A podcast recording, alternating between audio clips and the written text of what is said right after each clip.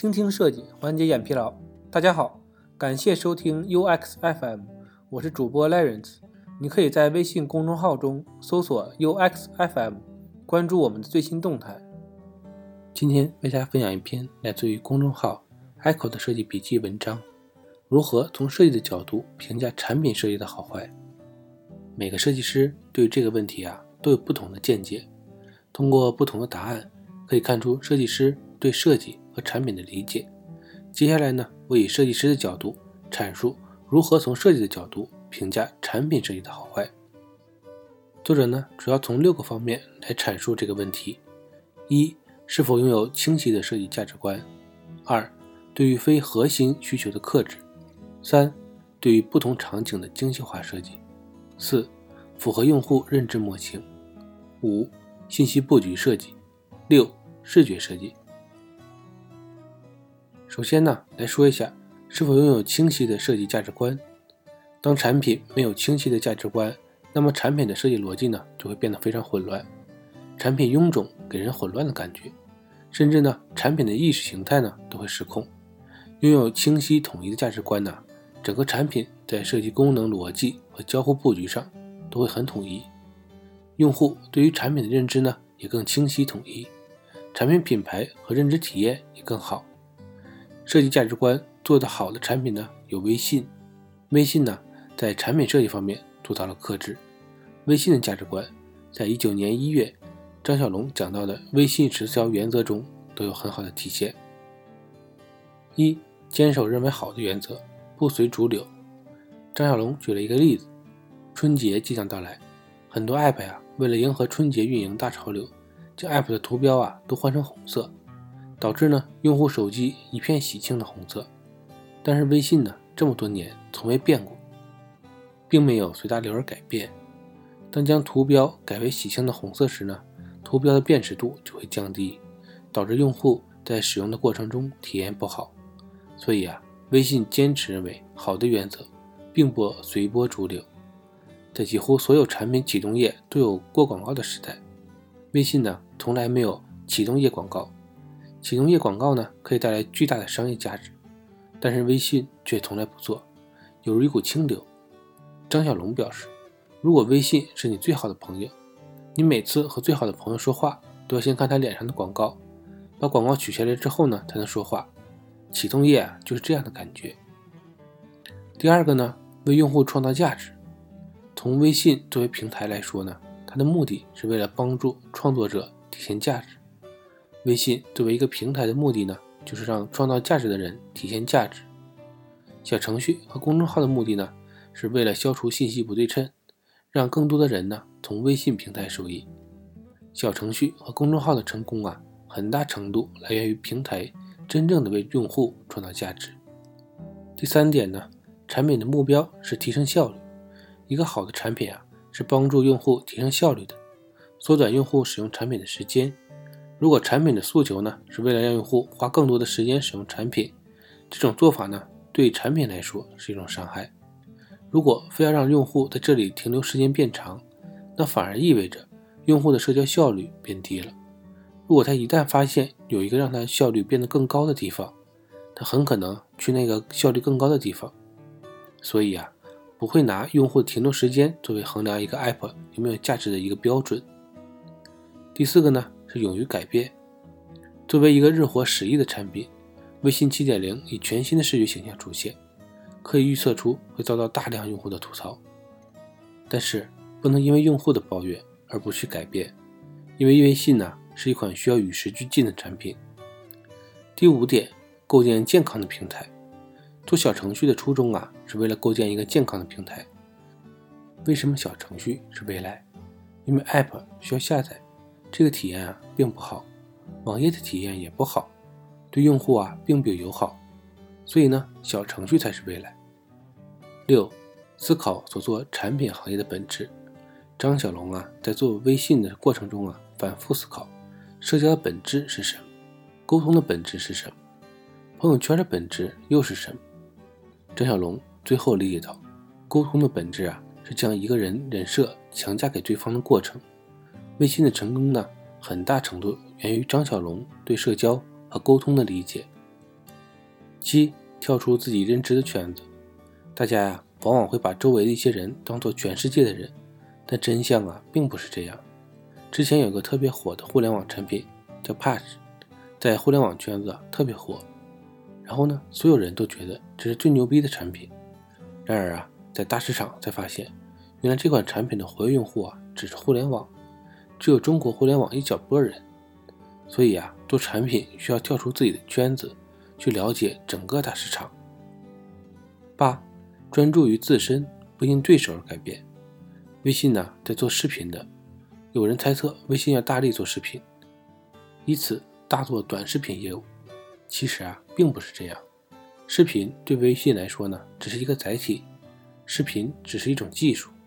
微信中的视频呢，是要做社交，是要做朋友圈之外的另一种社交模式。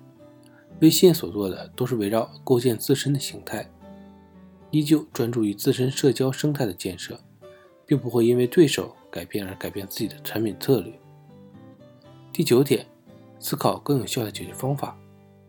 这里啊，张小龙主要讲到的是阅读，即如何解决高效阅读这件事儿。关于阅读方面的思考啊，微信本身是有公众号的，希望用户可以看到更多精彩的内容。做一个大众的阅读产品，其实啊是一件困难的事情。难点呢，不在于用户数可以达到多少，而是人的本质啊是不愿意阅读，或者说。不愿意学习的，通过朋友圈的分享文章呢，以及好看，都是带有熟人的倍数。所以呢，这是微信给用户解决更有效的阅读方案。第十点，AI 是人的工具，而不是人成为 AI 的工具。当 AI 啊用到产品的时候，我们就会思考，会给我们带来什么，并不能因为这项技术啊是我们一个工具，相关的很多情况。我们反而会成为它的一个工具。第十一点，需要有内部的创新。微信语音识别啊，并不是第三方做的，而是微信团队内部的语音识别团队这几年啊一直在做这个工作。张小龙还透露出，微信内部还是做一个功能，具体呢是什么功能，他并没有透露。只有发展内部创新，产品呢才会具有活力和竞争力。第十二呢？好的体验是让用户感觉不到，润物细无声才是一种最好的产品体验。因为好的体验呢，用户在使用的过程中感觉不到障碍，操作顺畅，所以感觉不到。十三，给用户提供更好的服务。当给用户提高更好的服务，那么接下来用户增长啊就变得顺其自然了。如果单纯的在乎用户增长数，产品呢可能会朝着用户增长方面做需求。在这一过程中啊，通常会损害用户的体验和利益。微信到了一个有十亿用户的关口，微信的目标呢，从来不是要扩大用户数。微信的用户增长啊，是一个自然而然的过程。我们应该为那些用户啊提供什么样的服务才是最重要的。第十四点，产品呢需要理想。微信的理想是什么呢？从个人用户的角度来说呢？他希望成为每一个用户的好朋友。虽然呢，它是一个工具。从平台的角度来说呢，我们希望建立一个市场，而这个市场呢，是让每一个创作者体现价值的市场。刚刚啊，通过张小龙十四个产品的观点，让我们认知设计的价值观。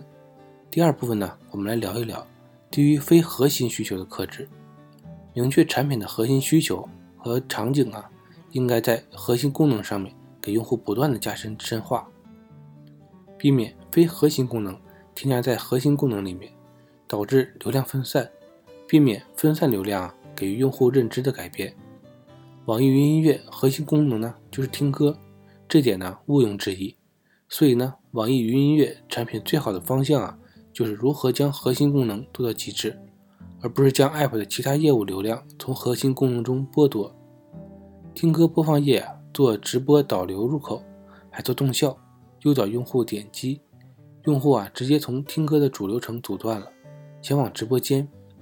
从产品业务层面来说呢，直播更赚钱，所以呢，希望从大流量页面获取流量，但是这改变了整个产品的核心形态，同时呢，也将用户的核心操作阻断了，这对于用户来说体验并不好。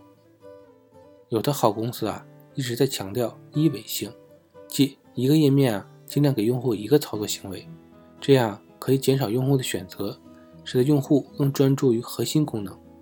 微信呢在非核心需求的控制上做得特别好。微信的一个产品经理负责一个需求，张小龙啊卡了他大半年都没让他上线。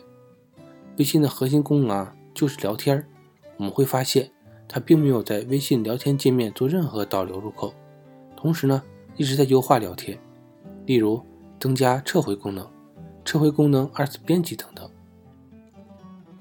第三部分，对于不同场景的精细化设计，针对用户不同使用场景呢。给出差异化的设计，使得用户啊在操作过程中无刻意的设计痕迹，产品的设计啊做到自然无感才是最好的设计。例如 iPhone 接电话场景，当手机屏幕锁定的时候，这时候啊有电话打进来时呢，用户需要滑动解锁，如下面这张图。当 iPhone 处于未解锁的状态时候呢，有电话打进来时呢，用户只需要点击解锁。如果不精细化场景，都按照右图这样做的话呢，手机在裤兜里啊，很容易被接听。左侧的做法呢，可以防止手机误接听率。第四部分，符合用户认知模型设计的任务流程啊和页面操作，符合绝大多数用户的心智模型，避免因为操作认知和大部分用户不一致导致体验上的缺陷。例如，微信红包的设计。红包的样式啊，和现实中用户认知的红包基本一致，都是红色且外观相似。为什么微信红包举例呢？好像微信是最早做线上红包的主流产品，它的这个红包啊很经典，老人家都会用。用户要发红包时，先要塞进钱进红包，其他人点击红包时呢，会有一个拆开的按钮，用户啊拆开就会存入零钱，整个流程。完全贴近用户的生活认知。第五部分，信息布局设计，产品的信息啊以何种设计形式展示出来？展示的整体布局是否统一而清晰？统一而层次分明的呈现，可以极大的提升用户获取信息的效率和操作的成功率。用户通过展示出来信息布局呢，来获取信息和操作，以满足用户的需求。所以啊，设计师做设计本质上。是对信息的设计，信息设计的不好，就会出现信息干扰的情况。第六部分，视觉设计。视觉设计啊，可以从下面方面进行评定。第一点，视觉风格和产品定位是否一致？QQ 的主要用户群呢是年轻人，QQ 的对话框、QQ 空间、图片详情、评论以及弹幕对形式展示出来。QQ 整体设计风格啊偏年轻化、活泼的风格。微信的人群定位啊是成年人和工具类型，所以呢，微信整体的视觉风格呢中规中矩、成熟而稳重。第二呢，视觉审美，视觉审美啊，每个人都有每个人的看法，偏主观。审美啊，需要设计师每天看美好的图做自我训练，这样审美才能提高。第三呢，是视觉风格，视觉风格呀，包含整个产品的配色规范。图标规范、构图规范等，这决定产品的视觉设计品质。第四呢是组件规范，组件规范呢和视觉设计的好坏息息相关。当组件规范做得好，那整个产品的视觉设计啊都不会太差。今天的内容就到这里了，让我们期待下期的精彩内容。你可以在播客的文稿中找到我们的联系方式，欢迎给我们投稿或者提出建议。让我们一起把节目做得更好。